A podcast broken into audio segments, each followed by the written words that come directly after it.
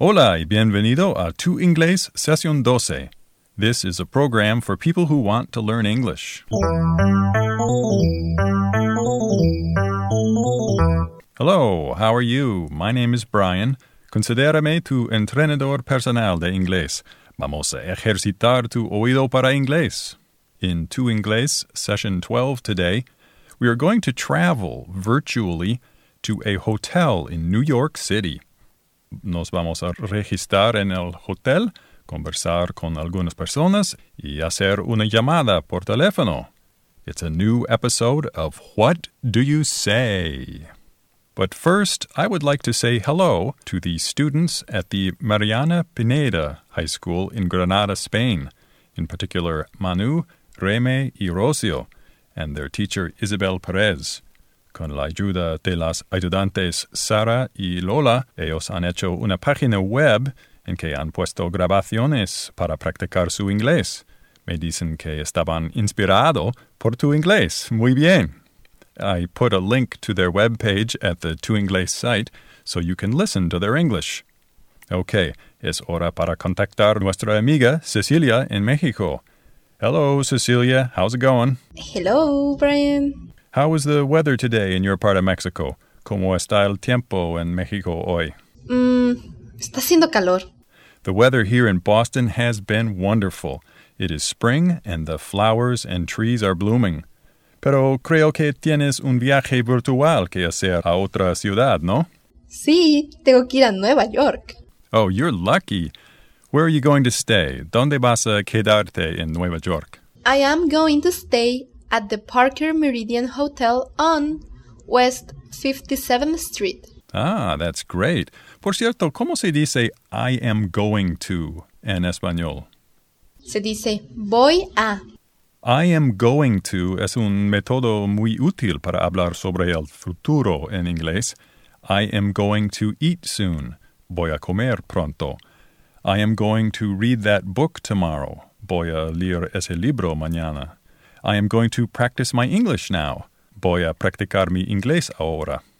Cecilia, are you going to practice your English in New York? Well, I am going to try. All right. Well, don't worry. We are going to help you. Thank you. I am probably going to need it. I don't know. I think you are going to be fine without us. Okay, I guess we are going to find out. All right. Here we go to New York City. Cecilia, you are in the lobby of the Parker Meridien Hotel in New York. Estás en el vestíbulo del hotel. First, you need to register at the front desk. Necesitas registrarte. You walk to the registration desk, and the woman there greets you. La mujer te saluda. Hello, welcome to the Parker Meridien. Are you checking in? Okay, Cecilia, ¿qué significa checking in? Creo que ella me preguntó, ¿estás registrándote? Right. So, what do you say? Yes, I am checking in. My name is Cecilia Medina. Perfect. Okay. The woman at the front desk types something into her computer. Ella usa su computador, entonces ella dice lo siguiente. All right, Ms. Medina, I have you booked for two nights in a single room, non smoking. Is that correct? Cecilia, did you understand that? Ella dijo booked. ¿Qué significa booked? Mm, book significa libro. Creo que booked significa reservado. Ella dijo que yo he reservado una habitación individual para dos noches no fumador. Muy bien. So, what do you say? I will just say, yes, thank you. Ok. Ahora, la mujer te dice lo siguiente. All right, Miss Medina, I'll just need your credit card. Cecilia, ella dijo, I'll just need your credit card. ¿Qué quieres, la mujer? Credit card significa tarjeta de crédito. No estoy segura sobre I'll just need. Ok. To need significa necesitar, por supuesto. I will just need significa ella simplemente está pidiendo tu tarjeta de crédito. Ella no necesita nada más. Ok. You finish checking in and she gives you your room key. Ella te da la llave para tu habitación. And then she says, Enjoy your stay. Cecilia, did you understand her? Creo que sí. Ella me dijo, disfrute su estancia. Okay. What do you say? Thank you very much. Have a great day. Thank you. Well done, Cecilia. Okay, your room is located on the 13th floor. La habitación está en el décimo tercero piso. You walk to the elevator, caminas al ascensor, you get in, and you begin to climb to the 13th floor. But the elevator stops on the fifth floor. A man and a woman, a couple, una pareja, gets in. The man looks at you and then he says, Howdy, you don't happen to know where the swimming pool is, do you? Cecilia, what do you say? Well, I heard the words swimming pool. Creo que él me preguntó dónde está la piscina. Correct. So, what do you say? I am sorry, no, I don't. Okay, never mind. This hotel is huge. Cecilia, ¿qué significa never mind? ¿Has oído esta expresión, never mind? Sí, es igual de olvídalo o no importa. Ok. Y el hombre dijo, This hotel is huge. ¿Qué significa huge?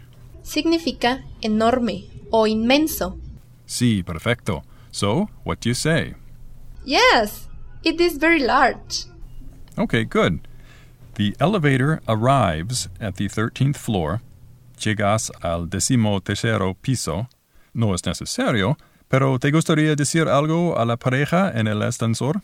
Sure. Enjoy your stay. Thank you, ma'am. You too. Bien dicho, Cecilia. Aprendes rápidamente.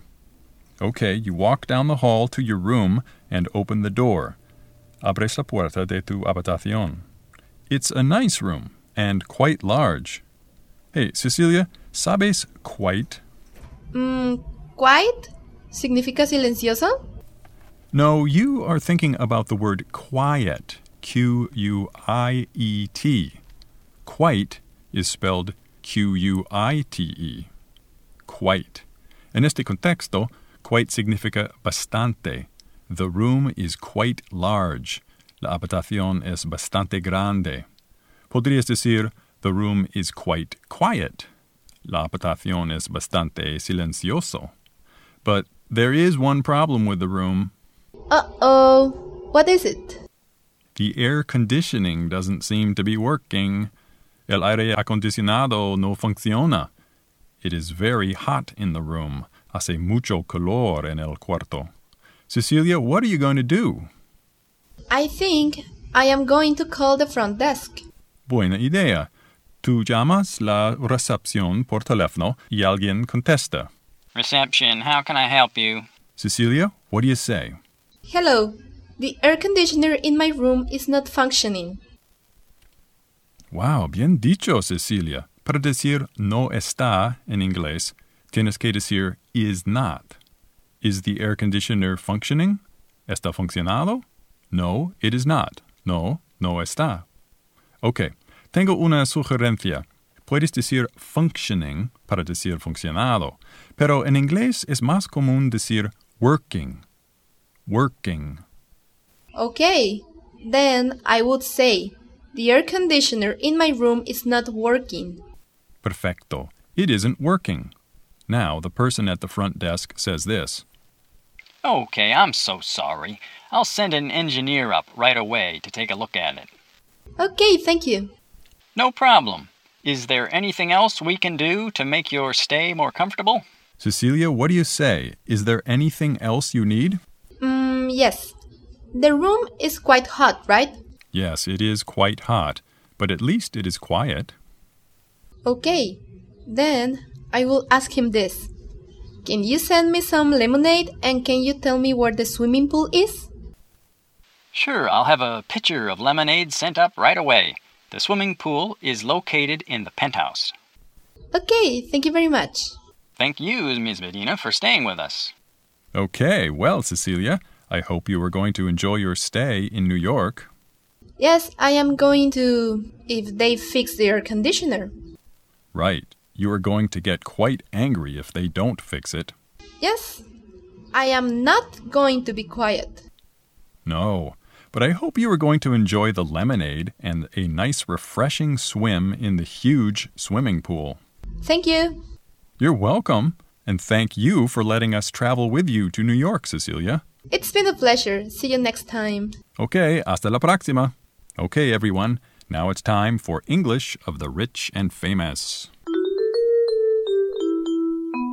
Is there anyone in the world more rich or more famous than Madonna? Well, probably there are many people who have more money, but I think Madonna is probably one of the most famous singers in the world. She has sold over 200 million albums, and she has an estimated net worth of over $400 million. Can you believe it? Madonna will turn 50 years old in August this year. Right after her birthday in August, Madonna will begin a new world tour. Today on English of the Rich and Famous, I want to listen to an excerpt of an interview Madonna gave in 1993, 15 years ago. In the interview, Madonna was asked about her constant desire to innovate. Here's what she said I don't know why people always say, you know, you already did, you know, you have everything, you have fame, you have fortune, you know, why don't you just go and grow a tomato garden or something? Um, because it's not about proving that I can do one thing. It's, it's about, um, it's about without sounding corny being an artist and, and, and the artistic life is, is, is creation and, when you have ideas, you want to express them. So if, if you have one idea and it came off well, that doesn't mean that, you know, that's it. You know, life goes on. And as long as I'm inspired, I'm going to keep doing things. That's Madonna from a 1993 interview. Ok, primero me gustaría inspeccionar el principio de la cita. Madonna says the following. You know, you already did, you know, you have everything. You have fame, you have fortune. You know, why don't you just go and grow a tomato garden? Madonna dice literalmente, you know, you already did, you know, you have everything.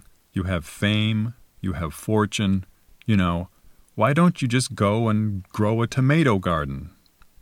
Lo de el jardín es divertido, pero quisiera focusar en la frase you know.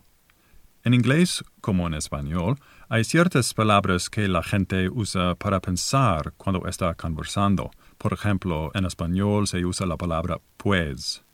En inglés, mucha gente depende en la expresión you know. Literalmente, you know significa sabes, pero también tiene la connotación de obviamente. Pero en este contexto, you know realmente no significa nada. Esa frase es un muleta así que tienes que estar cuidadoso. No quieres usar you know demasiado. Puede ser irritante. Ok, en otra parte de la cita, Madonna dice lo siguiente. Because it's not about proving that I can do one thing. It's it's about um, it's about without sounding corny being an artist and I will repeat what she said more slowly because it's not about proving that I can do one thing.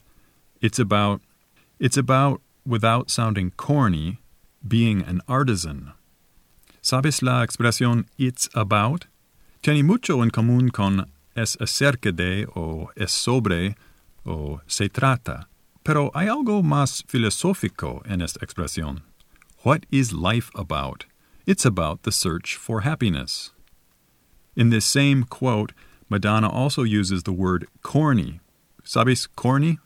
Significa sentimental o triado. The book was corny. The movie was corny, etc. Okay, here's another statement Madonna made during the interview. If you have one idea and it came off well, that doesn't mean that, you know, that's it. Madonna said, If you had one idea and it came off well, that doesn't mean that, you know, that's it. ¿Sabes? That's it. Creo que es igual de eso es todo, o se acabó, o eso es el cómo. Normalmente se dice that's it, con un elemento de repugnancia. That's it. I'm finished with you. Oh, that's it. I'm not going to wait any longer. Well, that's it for Tu Inglés Session 12. Gracias por escucharme. Si tienes sugerencias o comentarios, envíame un mensaje, por favor. Thanks for listening. See you next week y suerte con tu inglés.